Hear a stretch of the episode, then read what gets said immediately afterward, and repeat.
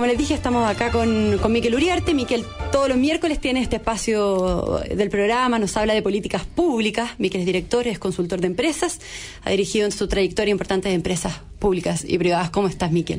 Muy bien, pues. ¿Cómo está Eduardo? ¿Qué tal? Eh, tenemos las políticas públicas concretas un poquito olvidadas frente a lo que está pasando. ¿ah? Frente a la emergencia, a la crisis, claro. Y es interesante, Eduardo y Magdalena, lo que pasó anoche, porque yo creo que nos, estamos en un punto de inflexión donde el presidente se transforma en un gran estadista o pasa a lo que dicen nunca segundas partes fueron buenas. ¿Por qué lo digo? Porque se creó una expectativa desde temprano que iba a aparecer a decir algo, a decir algo, y fueron agregando datos. Está con el ministro de Defensa, conversó con los expresidentes, eh, y finalmente eh, dice lo que dijo, que ya lo hemos visto. Los tres acuerdos. Entonces, eh, el presidente tiene un montón de efectos, pero él es muy inteligente. Entonces, desde ese punto de vista, eh, juega con la expectativa de la gente, pienso yo, eh, hace un llamado profundo a la paz, pero queda con un activo para poder ir negociando, porque los desórdenes todavía es muy difícil que se, que se detengan. Y junto con eso, ha logrado lo que, porque a él le ha tocado bailar con la fea, o sea, todas estas cosas vienen de antes, tuvo un congreso en contra, pero si lo miramos despacito, ha ido aprobando el presupuesto, sin ir más lejos, ha ido aprobando cosas como la pensión, aumentar la pensión básica solidaria, una cosa que nosotros aquí en esta radio hemos hablado mucho, las personas hasta 660 mil pesos de ingresos ya no pagan más contribuciones, eh, y en exceso, hasta un millón cuatrocientos van a pagar el 50%. O sea, por un lado, logra lo que el Congreso se lo ha negado, quizá un poquito más perfeccionado, aprobación del, del, del presupuesto en forma rápida, y por otro lado, pone a la pseudo oposición que está jugando por, por ganarse las marchas y no puede, en el sentido de que o hacen un compromiso eh, firme eh, por la paz con hechos concretos, o quedan un poco en jaque. Eh, yo creo que yo creo que desde ese punto de vista, no sé qué opinas tú, Eduardo, pero pero hay que mirarlo más allá porque el presidente es inteligente. Sí, yo yo creo que mm, que en una circunstancia como esta lo, lo importante es romper la inercia, es, eh, es cambiar el, el curso que llevan las cosas. El curso que llevaban las cosas era un curso de violencia, un curso en que la oposición ayer efectivamente se produce un hito que no habíamos tenido desde el comienzo de la crisis, eh, para ir poniendo los datos duros y poder hacer un análisis entonces frío con la pelota en el piso. Por primera vez desde el 18 de octubre, la oposición actúa unida. Toda la oposición. Incluida la democracia cristiana, comunista y todo. Así es. Desde el Frente Amplio, no sé quién quieres poner más a la izquierda, es el Frente Amplio del Partido Comunista, pero desde el Frente Amplio del Partido Comunista, desde la extrema izquierda, por decir alguna vez, hasta la democracia cristiana, todos actúan juntos y firman una declaración que dicen Asamblea Constituyente. Eh, ese es un dato nuevo en el, en el cuadro de la crisis. Sí. Eh, ¿Y qué es lo que hace el presidente en la noche? Bueno, tenemos toda la violencia desatada, por supuesto que la violencia desatada por un llamado a paro, un llamado a paro en que participan el Partido Comunista, el Frente Amplio, la CUT, la FENATS, la NOMA FP, etcétera, etcétera. Ya sabemos en qué terminan estos llamados de paro, en violencia desatada. Entonces tuvimos de nuevo, el, el día más violento desde el 18 de octubre. O sea, ayer pasaron, fíjate, dos cosas. Una, desde el 18 de octubre nunca la oposición había actuado unida, actuó unida por Asamblea Constituyente. Y llamado a paro también, en gran parte. Claro, y segundo dato, es el día más violento desde el 18 de octubre. Todo eso ocurre ayer. Así es. Entonces, el, el presidente tenía dos opciones. Tomar la vía de el orden público dado el día más violento del 18 de octubre, el 18 de octubre declaró estado de excepción constitucional y por lo tanto para muchos observadores correspondía hacer lo mismo del día 18 de octubre y por lo tanto eh, excepción constitucional y militares en la calle. O hacerse cargo de ese otro dato que había ocurrido y es que la oposición por primera vez se ha unido pidiendo asamblea constituyente. Y yo lo que creo que el presidente lo que trata de hacer es tratar de atender las dos cosas y dice yo me voy a hacer cargo de lo que acaba de plantearme la oposición, pero no me, no me puedo hacer cargo de una de las dos cosas, solo de la, de la oposición o solo de la violencia. Me voy a tratar de hacer cargo de las dos cosas. Y les dice, mire, le propongo un trato. Yo no voy a sacar los militares a la calle, pero les propongo que nos sentemos y que lleguemos a un acuerdo en que resolvamos el tema de la violencia y que resolvamos el tema constitucional, pasando entre medio por la agenda social, que es lo que tú planteabas y que describías muy bien, Miquel. Entonces, él dice, hagamos en un solo documento, por decirlo de alguna manera, en un solo texto, abordemos las tres cosas juntos. No, yo coincido plenamente contigo, Eduardo, en ese sentido, que el presidente, que es hábil en eso, estuvo, incluso se dice que conversó con los expresidentes, Sí. eh, y se la jugó, eh, a mi juicio, por dejar el precedente de la búsqueda de la paz.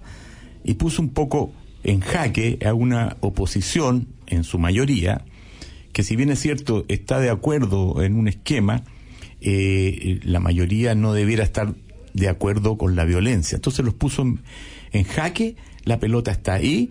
Yo creo que el, el tema constitucional ya es un problema semántico, si se va a terminar en una convención constituyente o en una asamblea, pero se va a tener que buscar algo que sea representativo, aleatorio y que considere a las personas y al Congreso. Yo creo que eso está dado y cuando el, por ahí decía Max Colodro que cuando ya se siente el olor ya está, ya está hecho.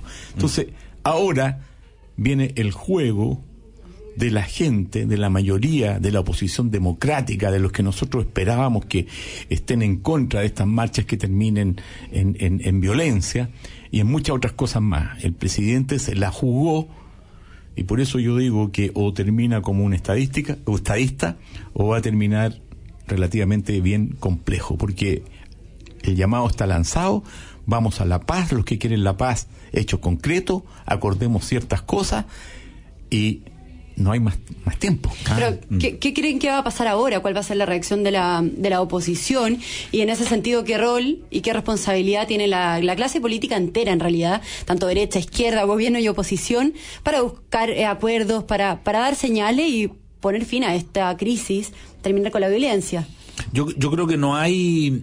Mira, yo, yo siempre digo que las decisiones más fáciles de tomar son aquellas en que no hay alternativa. Y yo creo que ya llegamos a un punto ayer en que ya no hay alternativa. O sea, ya no queda otra opción que hoy día, hoy día, y, yo ese es el sentido de urgencia que, que, que pongo, que hoy día se junten las mismas fuerzas políticas que firmaron el documento de la Asamblea Constituyente. Ayer el presidente por primera vez habló de nueva constitución, ese otro dato. Sí. No, el presidente, desde que salió elegido, nunca había dicho públicamente que él estaba disponible para impulsar una nueva constitución. Ese otro hito, o sea, el día de ayer va a ser recordado por un montón de hechos completamente inéditos.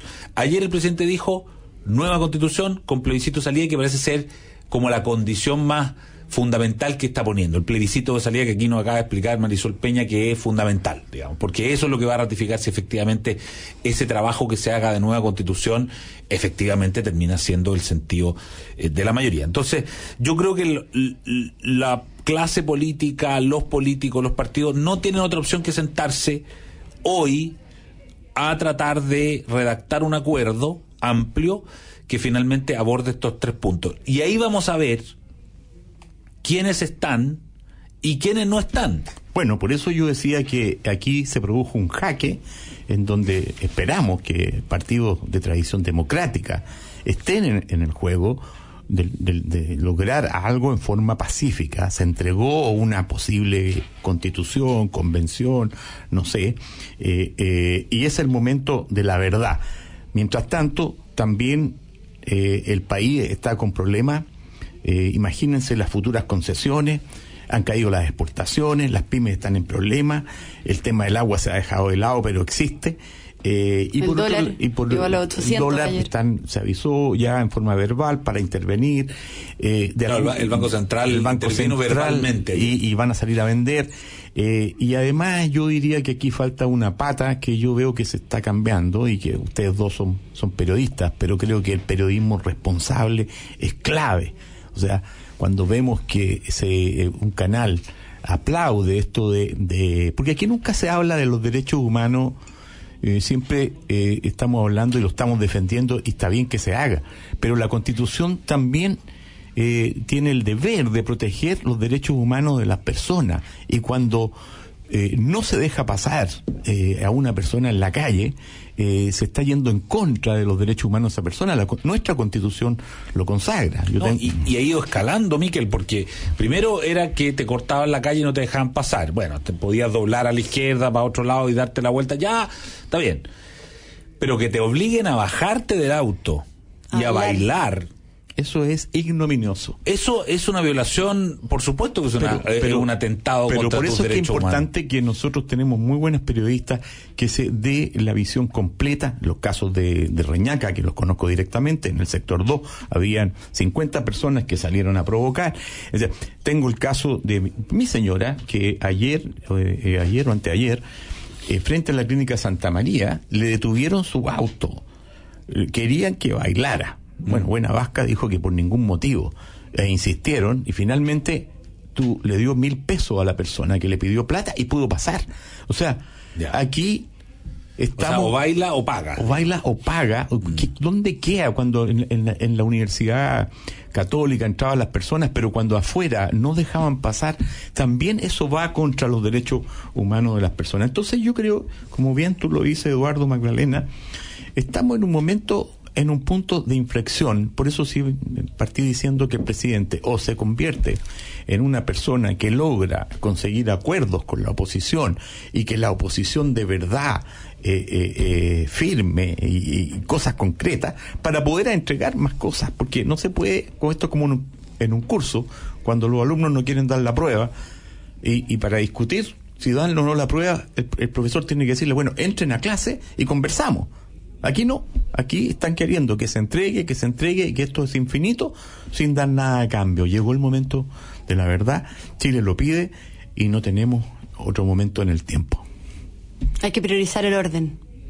Bueno, el orden va a venir si las personas o los partidos o lo que nos representan, porque las municipalidades están haciendo un trabajo tremendo, eh, bueno, voluntario, pero, pero estas consultas están hechas para temas de la municipalidad y que por, por, de alguna manera por reacción les toca.